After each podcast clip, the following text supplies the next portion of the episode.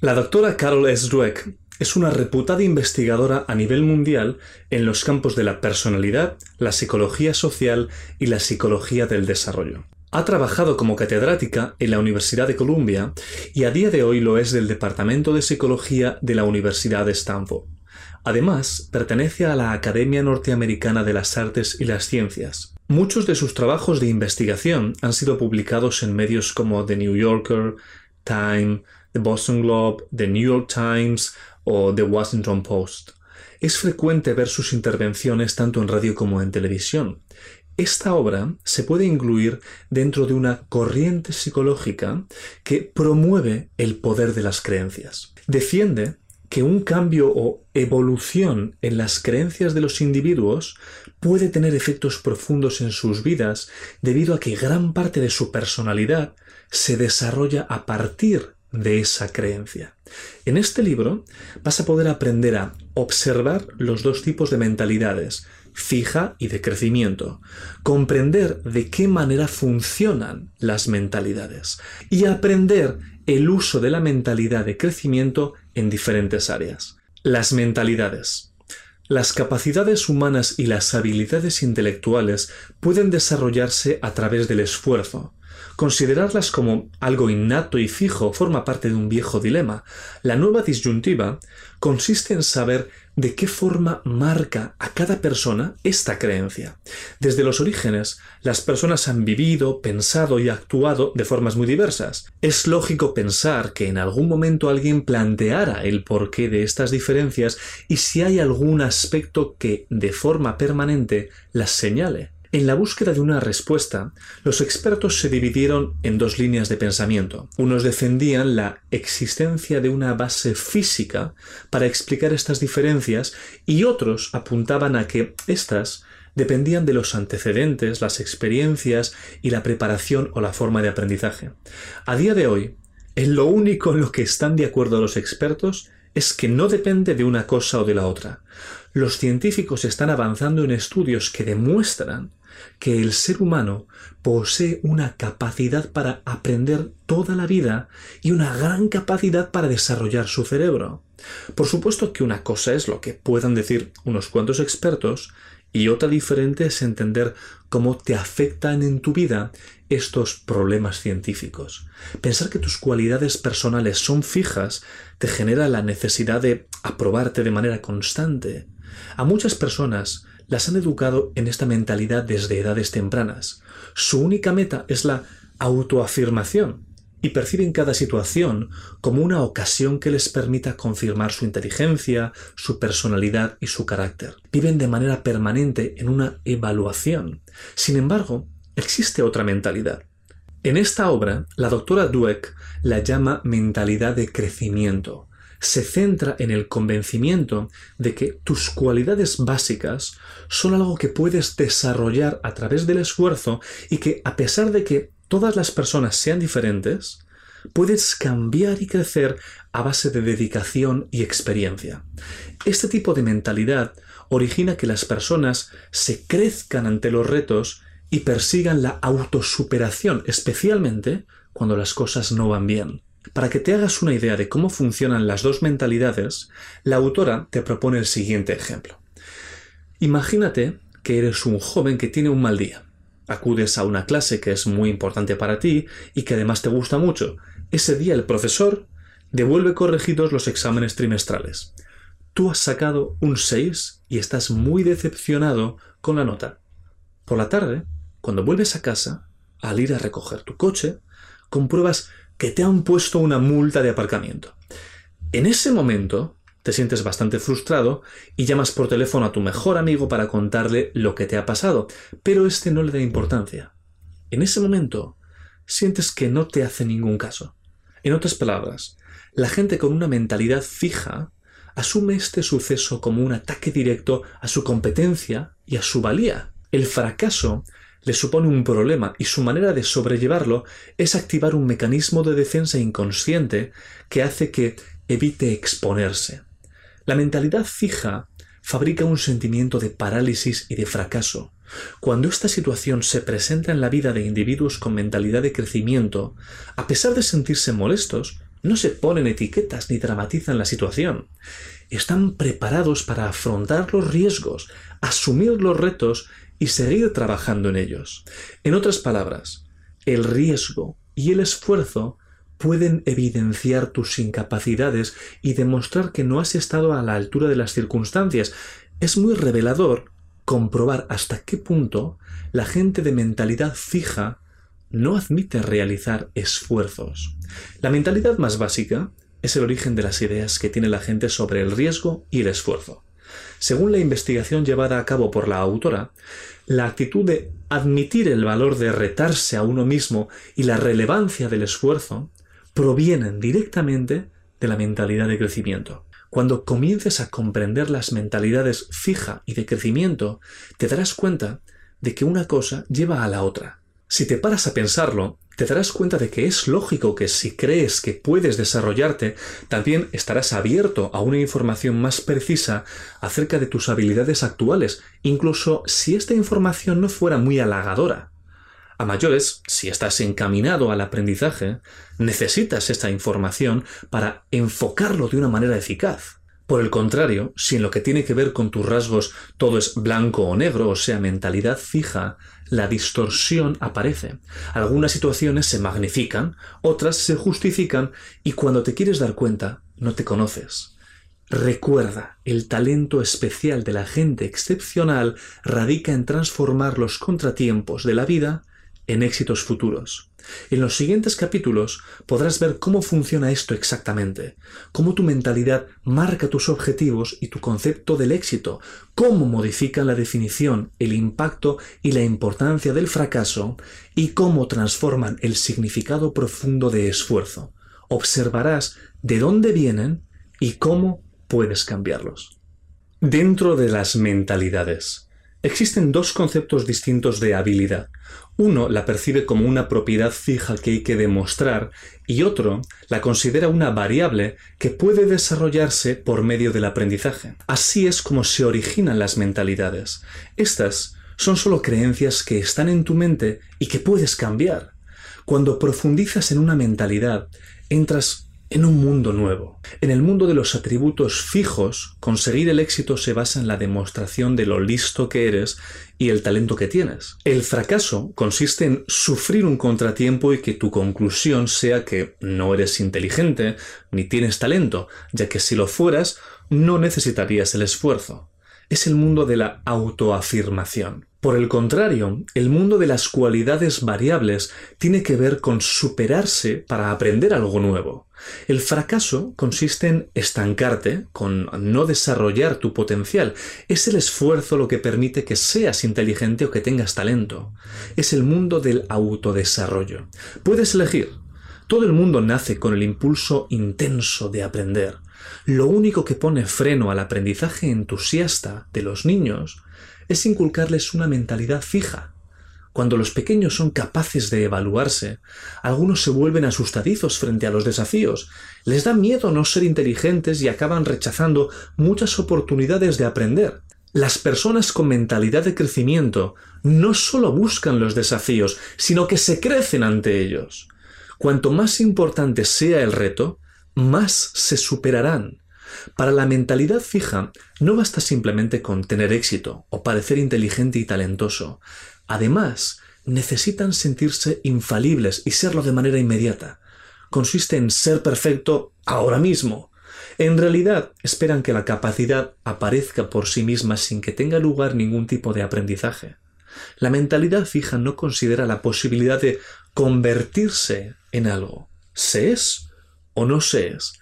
Sin embargo, las personas con mentalidad de crecimiento saben que el potencial necesita tiempo para desarrollarse. Dependiendo del tipo de mentalidad que tengas, el significado de fracaso será diferente. A pesar de que el fracaso puede ser una experiencia dolorosa hasta para la mentalidad de crecimiento, debes tener en cuenta que no es algo que te defina. Simplemente es un problema al que tienes que enfrentarte con el que luchar y del que aprender. Para la mentalidad fija, el fracaso se puede convertir en un trauma permanente y persistente. Además, esta mentalidad no te facilita que lo superes. Si para ti el fracaso significa que te falta la capacidad o el potencial, en otras palabras, que eres un fracasado, ya partes desde una posición de desventaja y te conformarás con reparar tu autoestima, posiblemente conectándote con gente a la que le vaya peor que a ti. Otra forma que tiene la gente de mentalidad fija de intentar recomponer su autoestima tras un fracaso es a base de culpar a otros o de buscar excusas. Míralo de esta forma. En el momento en que empiezas a negar tus errores, dejas de aprender. En otro orden de cosas, para la autora, como psicóloga y educadora, muchos de sus trabajos y estudios se centran en la enfermedad de la depresión. Hace poco tiempo decidió observar si las mentalidades jugaban un papel determinante en las diferencias de comportamiento de los estudiantes que se prestaron al estudio. Esto fue lo que descubrió. Los alumnos de mentalidad fija eran los que tenían mayores niveles de depresión. Su análisis mostraba que se debía a que no dejaban de pensar en sus problemas y contratiempos, atormentándose y tratándose de incompetentes. Los fracasos los hacían etiquetarse y les impedían el camino hacia el éxito. Cuanto más deprimidos se sentían, más abandonaban todas sus tareas y menos acciones desarrollaban para resolver sus problemas. Por su parte, los alumnos de mentalidad de crecimiento, cuanto más deprimidos estaban, más acciones emprendían para enfrentarse a sus problemas, más se aseguraban de seguir adelante con sus vidas. De hecho, por su manera de comportarse, era difícil saber hasta qué punto estaban desanimados. Estaban deprimidos, pero los sobrellevaban con determinación. Dependiendo de la mentalidad que tengas, el significado de esfuerzo será diferente. Por ejemplo, seguro que cuando eras pequeño, en algún momento te contaron la historia de la liebre y la tortuga. De manera paradójica, al intentar ensalzar el poder del esfuerzo, esta fábula contribuye a generar un mal concepto del mismo, refuerza la imagen de que el esfuerzo es para los lentos y laboriosos y sugiere que, en algunas ocasiones, cuando la gente con talento baja la guardia, el lento y laborioso puede ganar la carrera. El problema reside en que, según esta fábula de la liebre y la tortuga, solo tienes dos opciones. O tienes capacidad o malgastas esfuerzo. Esto forma parte de la mentalidad fija. Sin embargo, las personas con mentalidad de crecimiento creen que incluso los genios tienen que trabajar mucho para conseguir lograr algo. Pueden valorar el hecho de poseer un don, pero admiran el esfuerzo. Recuerda, cualquiera que sea tu habilidad, tu esfuerzo es lo que la enciende y la convierte en un logro. La verdad sobre la actitud y el logro. Es posible que encuentres muchas historias que hablan sobre la capacidad y el logro de manera especial sobre una persona genial y solitaria que, de repente, es capaz de crear algo asombroso. La doctora Dweck te invita a analizar algunos ejemplos. La obra maestra de Darwin, El origen de las especies, supuso un montón de años de trabajo en equipo, de debates con compañeros y guías, muchos borradores previos y, por supuesto, una vida de entrega y dedicación antes de dar fruto. Mozart trabajó más de una década para crear las obras que hoy puedes disfrutar. Antes de ese momento, sus composiciones no eran tan originales ni tan interesantes. Con frecuencia se basaban en la unión de diferentes fragmentos de obras de otros compositores de la época. Este capítulo se centra en los auténticos ingredientes del logro, sobre por qué algunos no llegan donde esperaban y otros, por el contrario, suben por encima de sus expectativas. La mentalidad y el éxito escolar, por ejemplo, están íntimamente relacionados. El paso al instituto se convierte en una época de grandes retos para la mayoría de los alumnos. El trabajo se vuelve mucho más difícil, la política de notas es más exigente y la enseñanza se torna menos personalizada. Además, todo esto ocurre mientras se enfrentan con su nuevo cuerpo y sus emociones adolescentes. El cambio se puede apreciar en las calificaciones académicas, pero no todos los alumnos se ven afectados del mismo modo. En un estudio elaborado por la doctora Dweck y su equipo, únicamente los alumnos de mentalidad fija acusaron un descenso. Estos mostraron una caída inmediata en sus calificaciones y les fue cada vez peor durante los años de instituto. Los alumnos con mentalidad de crecimiento consiguieron mejores calificaciones en esta etapa. Antes de entrar en el instituto, entre estos dos grupos no había grandes diferencias en sus calificaciones. Los alumnos de mentalidad fija asumieron este difícil paso como una amenaza. Toda la experiencia amenazaba con desenmascarar sus fallos y transformarlos de ganadores a perdedores. En esta mentalidad, cuando eres un fracasado, lo eres para siempre. Es muy frecuente que muchos adolescentes usen sus recursos no para aprender, sino para proteger sus egos. Una de esas estrategias consiste en no intentar nada.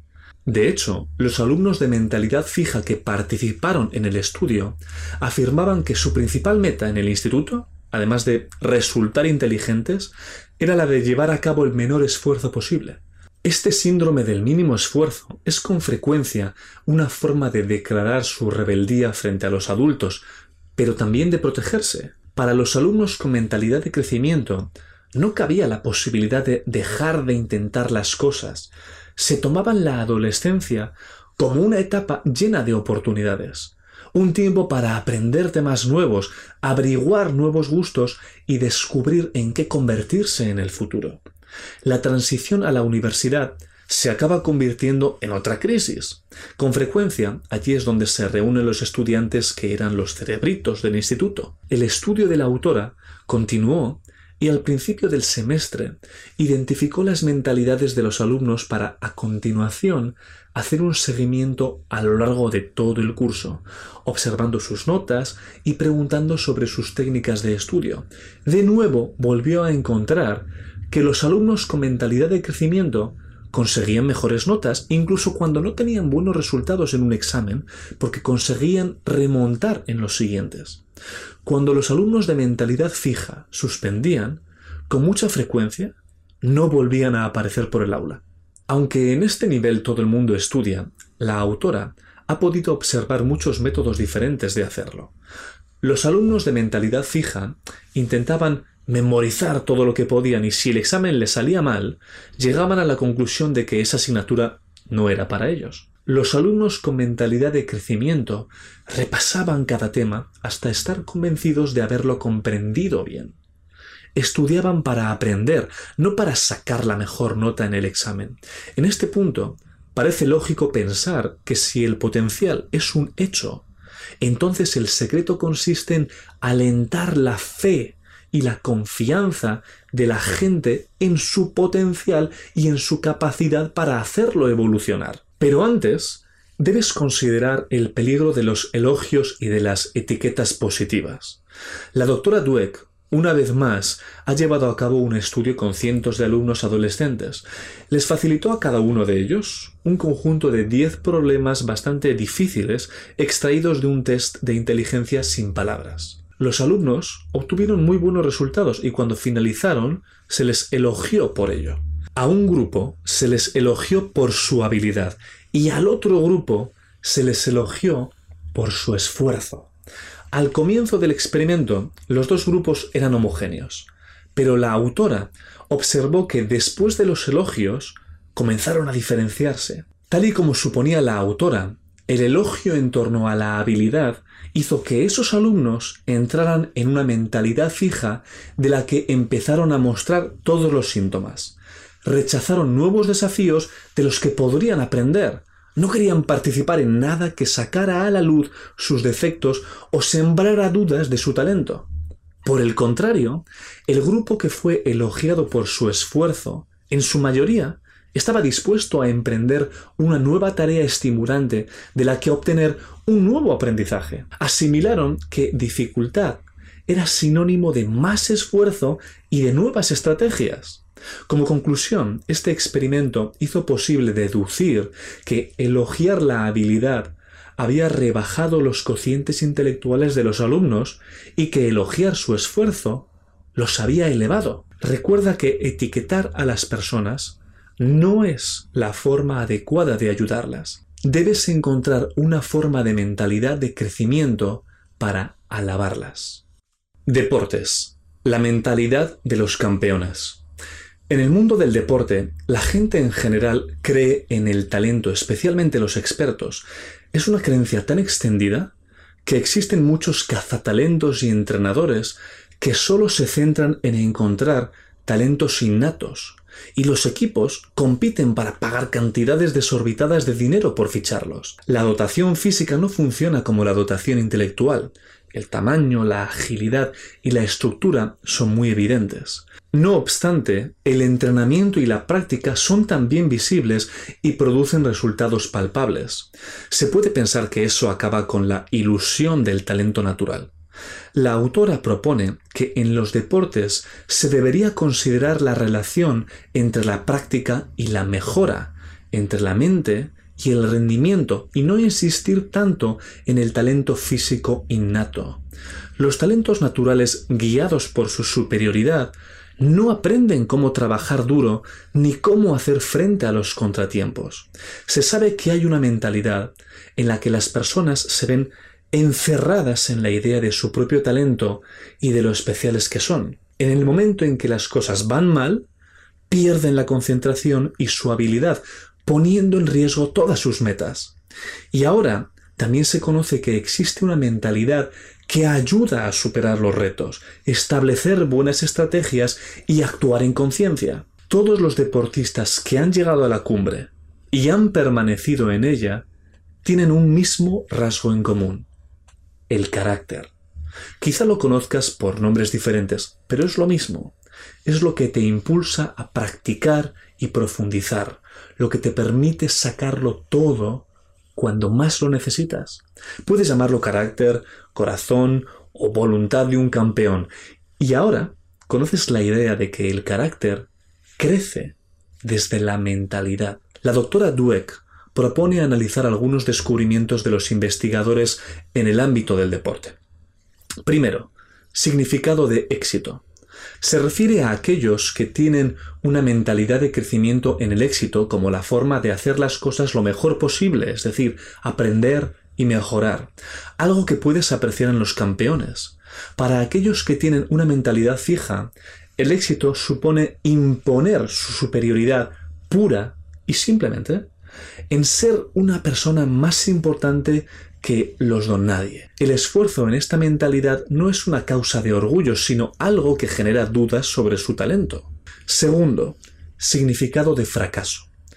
A los que tienen mentalidad de crecimiento, las dificultades les parecen inspiradoras e instructivas. Esto funciona como un toque de atención. En la mentalidad fija, sin embargo, los contratiempos hacen que te etiquetes. Tercero, encajar el éxito. Los deportistas con mentalidad de crecimiento tienen en cuenta el camino que lleva al éxito y lo mantienen.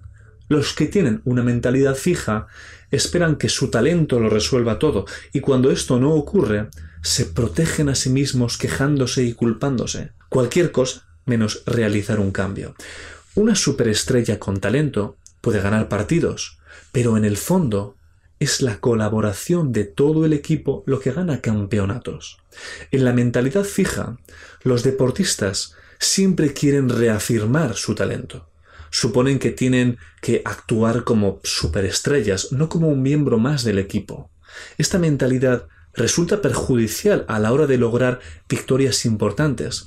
Si te fijas después de cada partido, cuando los periodistas entrevistan a alguno de los jugadores estrella, siempre hablan de nosotros. Son parte del equipo y piensan en sí mismos de esta manera.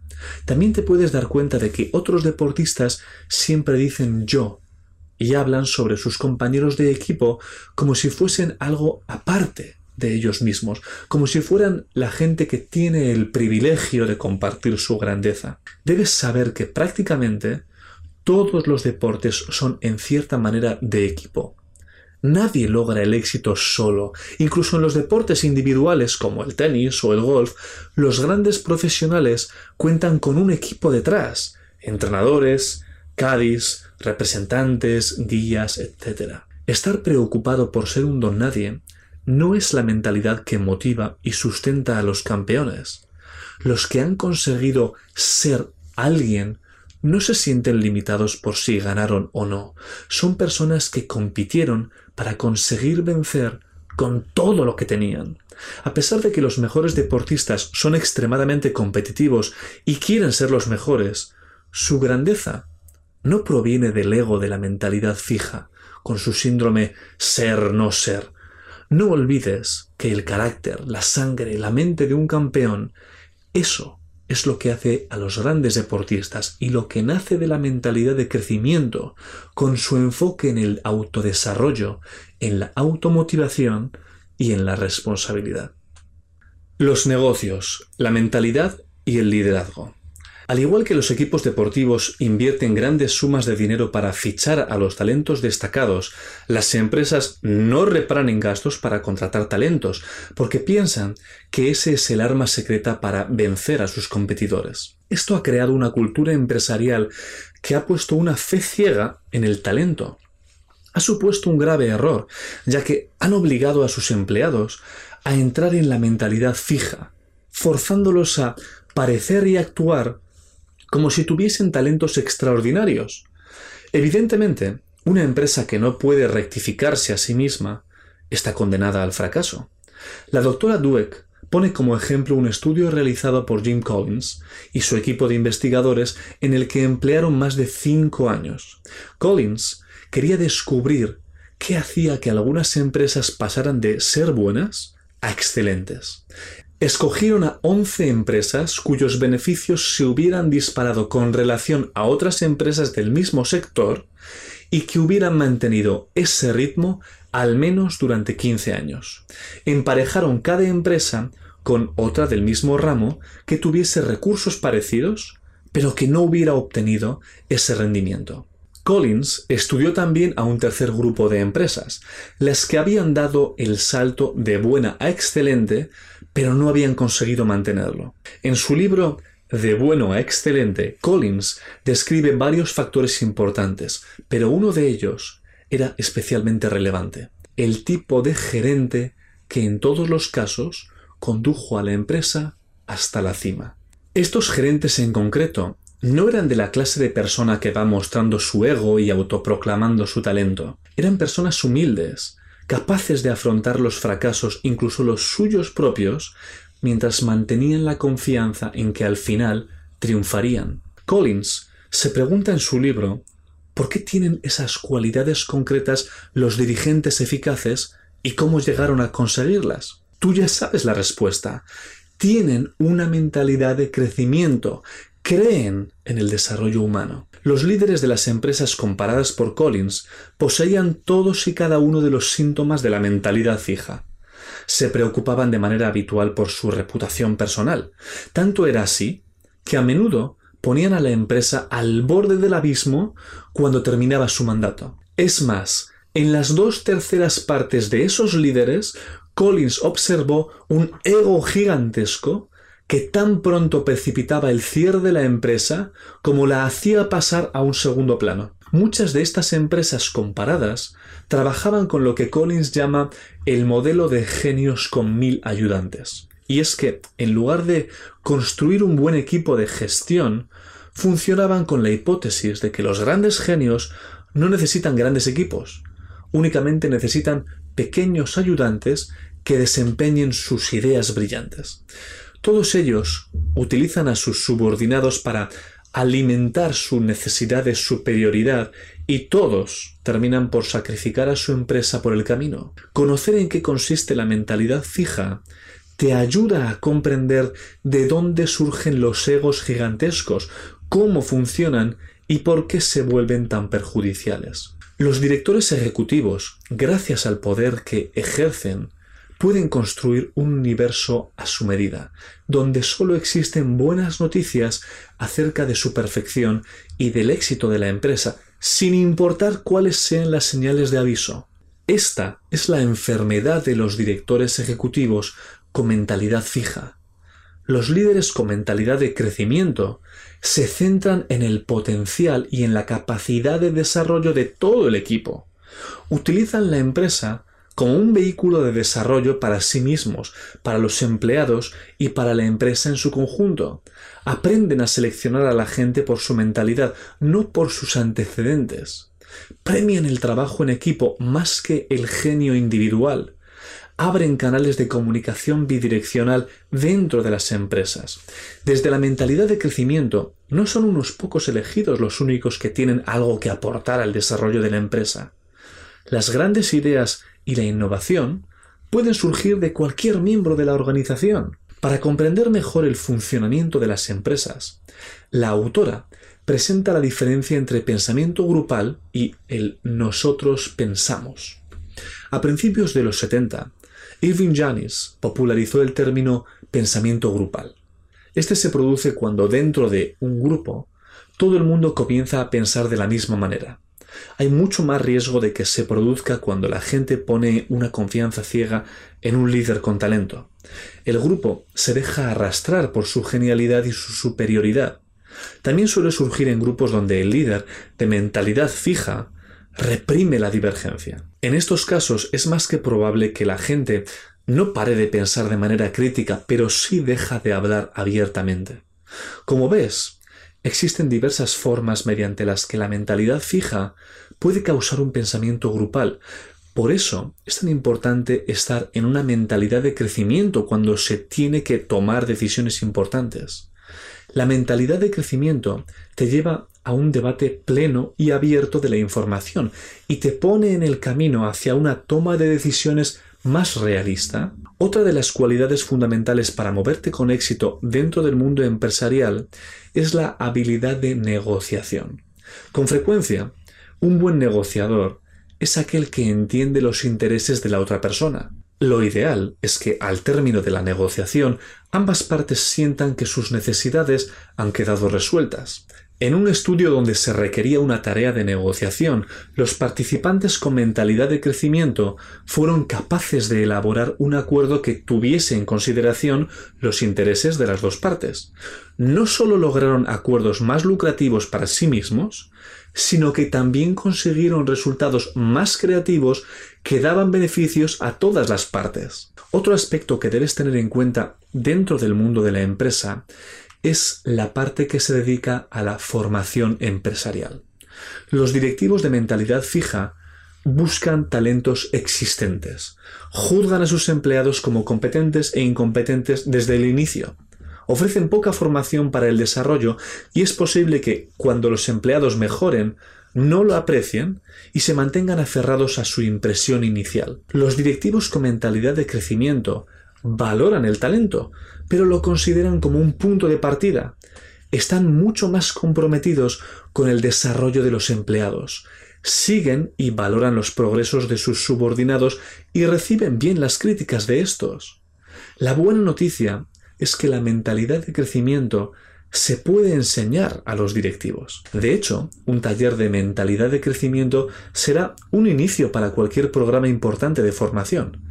Si no se centra en el desarrollo personal, muchos programas empresariales de formación se transforman en ejercicios de valor limitado. Recuerda, estos son algunos de los signos característicos de los directivos con mentalidad de crecimiento. No intentan demostrar de manera constante que están por encima de los demás no se adueñan de los méritos de las contribuciones de otras personas y no boicotean a los demás para sentirse poderosos.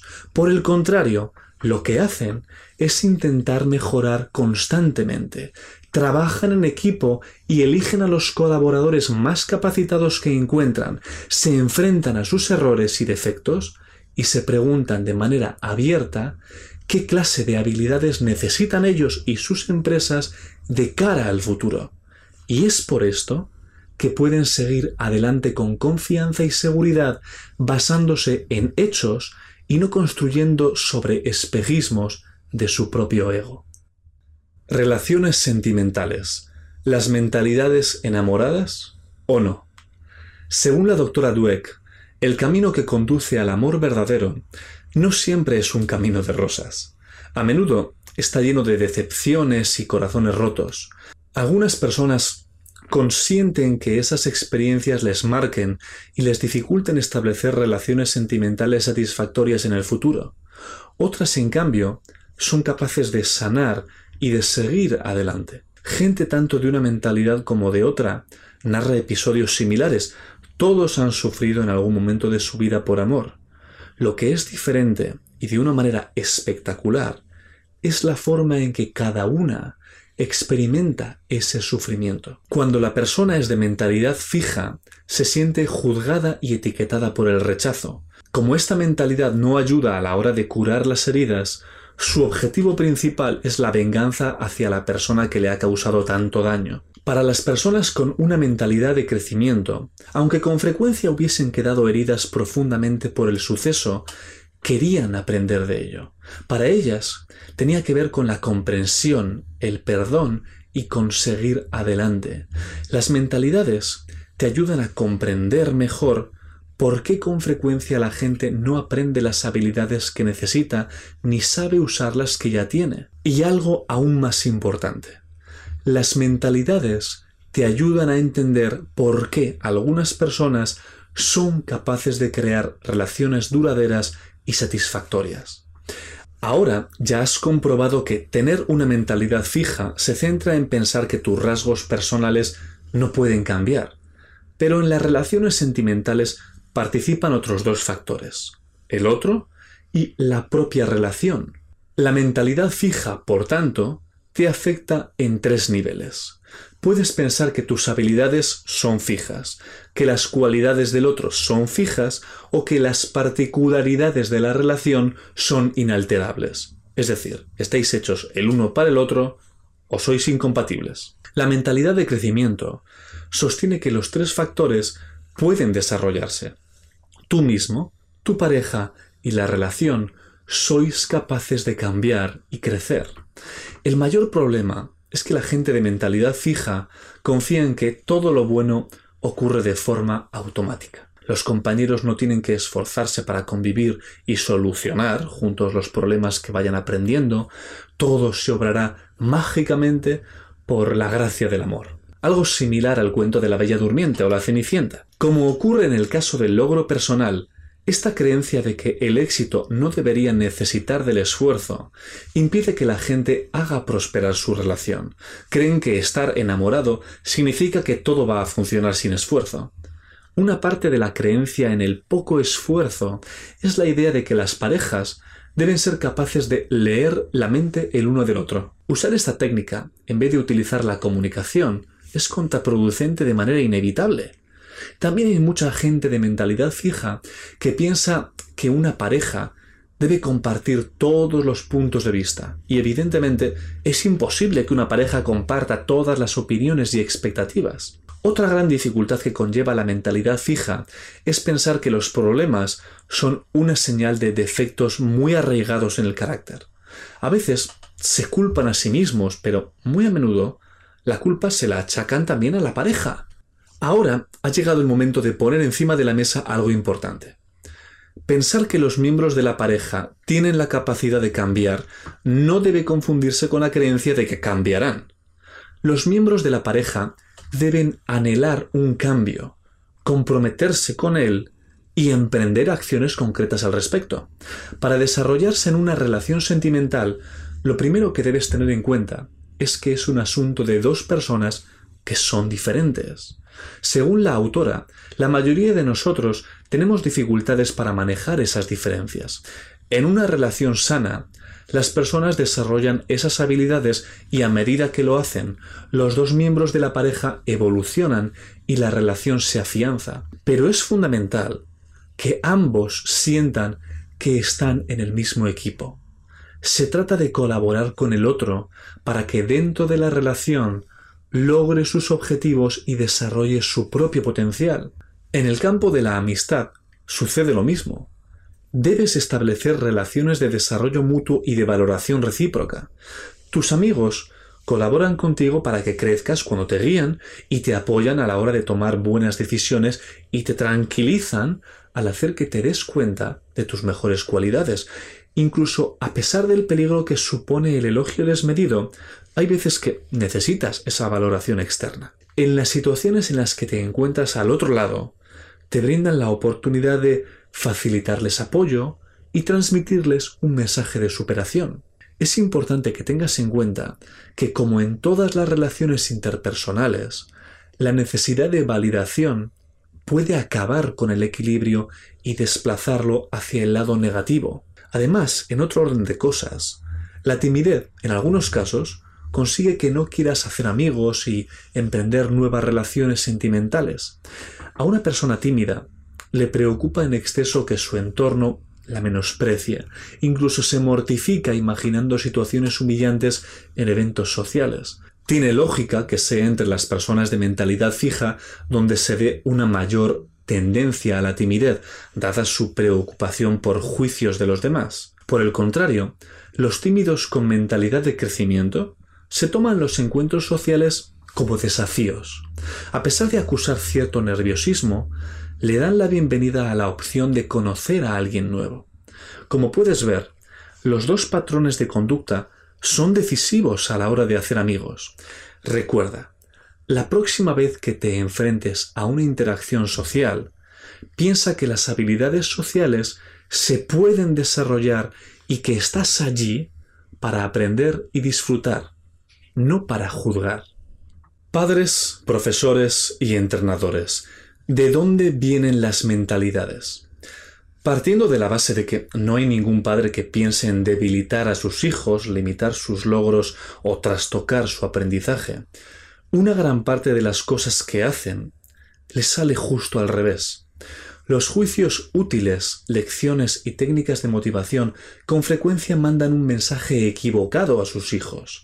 Realmente, cada palabra y cada acto transmiten un mensaje les dicen a los niños, alumnos o deportistas de qué forma tienen que pensar por sí mismos. Es increíble lo susceptibles que son los niños a estos mensajes y cómo les afectan. Les puede marcar de por vida. Para empezar, la doctora Dweck nos propone analizar los mensajes que los padres envían a sus hijos sobre el éxito y el fracaso. Primero, mensajes sobre el éxito. Te lo has aprendido muy deprisa, pero qué lista eres. O mira este dibujo de Marta, a que puede ser el próximo Picasso. O qué genial eres, has sacado un 10 sin estudiar siquiera. Si eres como la mayoría de padres, estos mensajes te parecerán de gran refuerzo, pero si te paras a observarlos con atención, encontrarás otro mensaje diferente. Los niños están percibiendo lo siguiente. Si no aprendo las cosas deprisa, no soy lista. No debería dibujar nada que sea difícil o se darán cuenta de que no soy Picasso. O será mejor que deje de estudiar o no van a pensar que soy genial. Si recuerdas en el apartado 3, la autora reflexionaba sobre cómo afectaba a los niños el exceso de elogios por parte de los padres. A los pequeños les gustan los elogios y de manera especial les encanta que los alaben por su inteligencia y su talento. Les da una motivación especial, pero solo de manera temporal. En el momento en el que tienen que afrontar un problema, su confianza y su motivación se desmoronan, ya que si el éxito significa que son listos, entonces el fracaso indica que son tontos. En eso consiste la mentalidad fija, para evitar esta situación, la autora te propone que enseñes a los niños a amar los desafíos, a analizar los errores, a disfrutar con el esfuerzo y a seguir aprendiendo. De esta forma evitarás que sean esclavos de los elogios. Aquí tienes algunos ejemplos. Me gusta que hayas intentado toda clase de estrategias con estos problemas de matemáticas hasta que al final los has resuelto.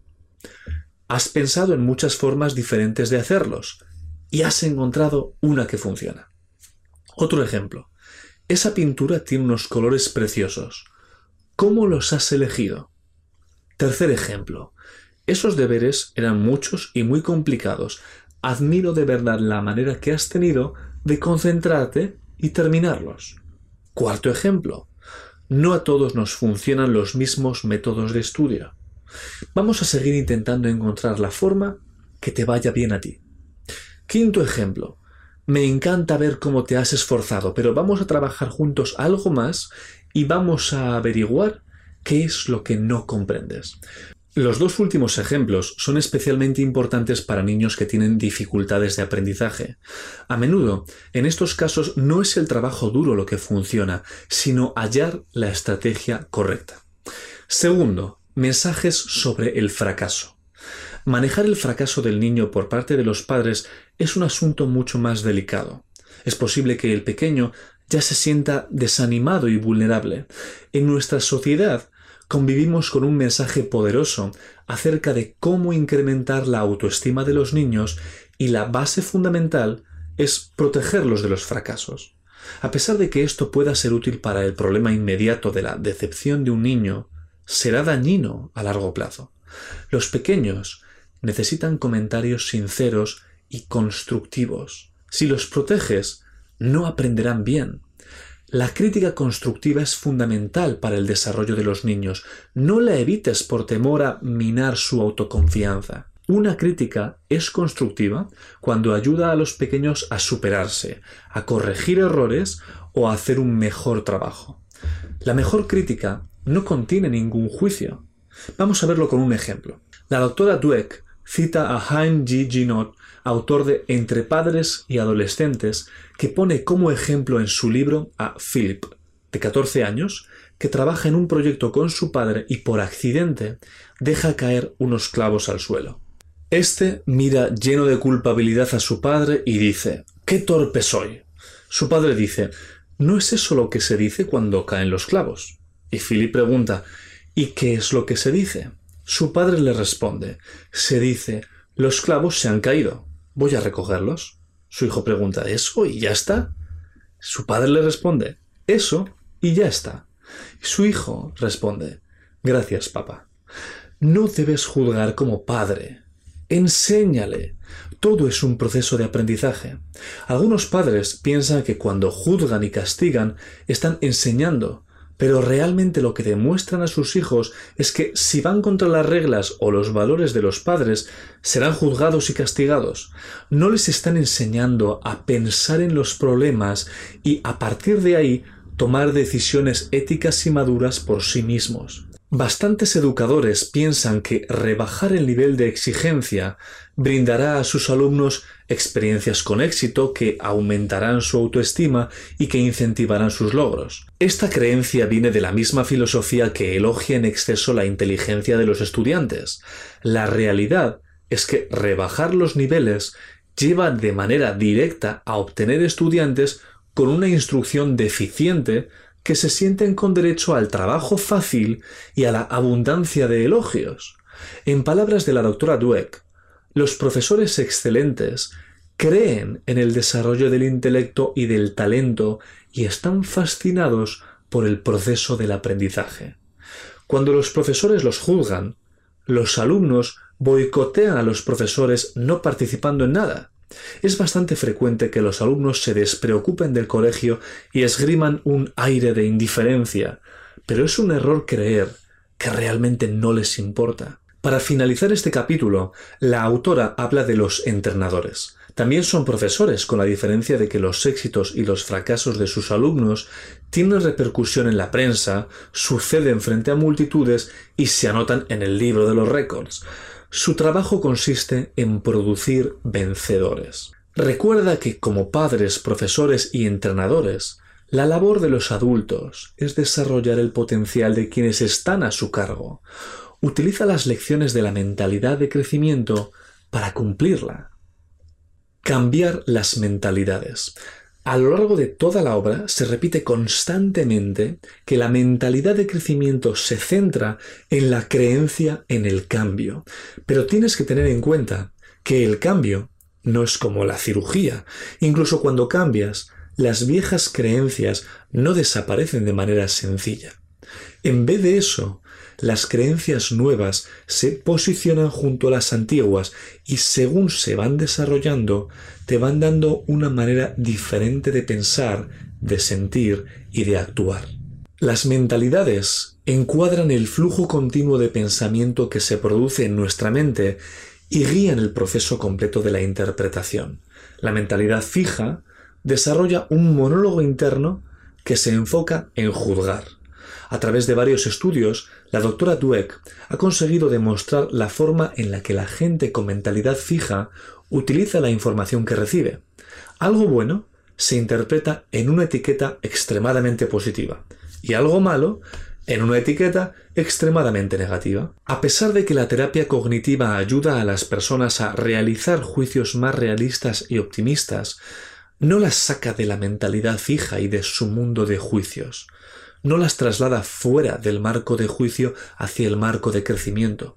Este capítulo trata acerca de la forma de cambiar el monólogo interno, de uno que juzga a otro que se orienta hacia el crecimiento. El primer paso consiste en aprender acerca de la mentalidad de crecimiento, ya que puede provocar un cambio importante en la manera en que la persona piensa acerca de sí misma y de su vida. Por supuesto que estas personas pueden sufrir reveses y decepciones, y es muy probable que mantenerse en la mentalidad de crecimiento no siempre sea fácil. Pero esta mentalidad les proporciona un camino para trabajar y convertir en algo real una nueva forma de ser. En capítulos anteriores ha quedado demostrado que la adolescencia es una época en la que muchos jóvenes suelen abandonar los estudios. Es una época en que los estudiantes se deben enfrentar con algunos de los mayores desafíos de sus vidas y en la que se examinan a sí mismos con dureza, con frecuencia desde la mentalidad fija. Precisamente, los chicos de mentalidad fija son los que entran en pánico, mientras su motivación y sus notas se van a pique. En los últimos años, la autora y su equipo han desarrollado un taller para este tipo de estudiantes donde les enseñan la mentalidad de crecimiento y cómo pueden aplicarla a su trabajo escolar. A continuación, les explican que el cerebro forma conexiones nuevas y crece cuando la persona aprende y practica esas cosas. Después de una serie de sesiones y por medio de actividades y debates, consiguieron comprobar que el taller de mentalidad de crecimiento había supuesto un cambio real para los alumnos. Después de la experiencia de los talleres y queriendo trabajar en una escala más grande, la autora y su equipo comprendieron que necesitaban demasiado personal para poder desarrollarlo. Así que con la intención de llegar al máximo de alumnos que fuera posible, decidieron poner su taller en un programa informático y hacer que los profesores impartiesen sus clases conforme a dicho programa. Con la ayuda de expertos en educación, en medios informáticos y en el cerebro, desarrollaron el programa Cerebrología. El cambio no solo se produjo en los alumnos, sino también en los profesores. Primero, todos los alumnos pueden aprender. Segundo, el aprendizaje necesita mucho tiempo y mucha práctica. Tercero, todo el mundo aprende de manera diferente. Una vez iniciado en la mentalidad de crecimiento, cualquiera puede afrontar nuevos retos y perseverar en ellos. Pero el cambio también es difícil. La gente que se aferra a una mentalidad fija con frecuencia lo hace por un motivo concreto. En algún momento de su vida les sirvió de algo, le facilitó una fórmula para la autoestima o un camino para conseguir el amor o el respeto de los demás. El problema principal radica en que este nuevo yo requiere abandonar algo que has venido sintiendo como tu yo durante mucho tiempo y que te ha facilitado tu camino hacia la seguridad.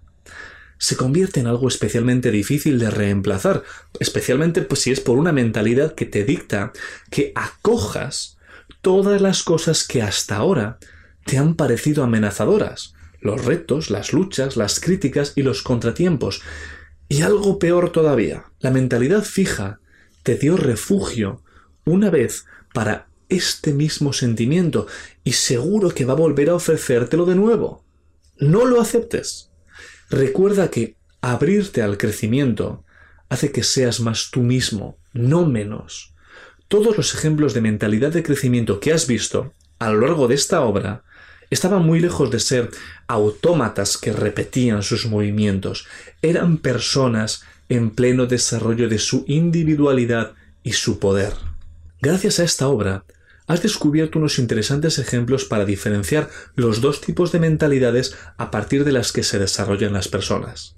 Y has observado las principales pautas que te ayudarán a la hora de desarrollar tu potencial a través de una mentalidad de crecimiento.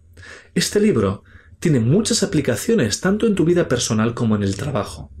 Accede ahora al libro Box Brain y pone en práctica todo este conocimiento.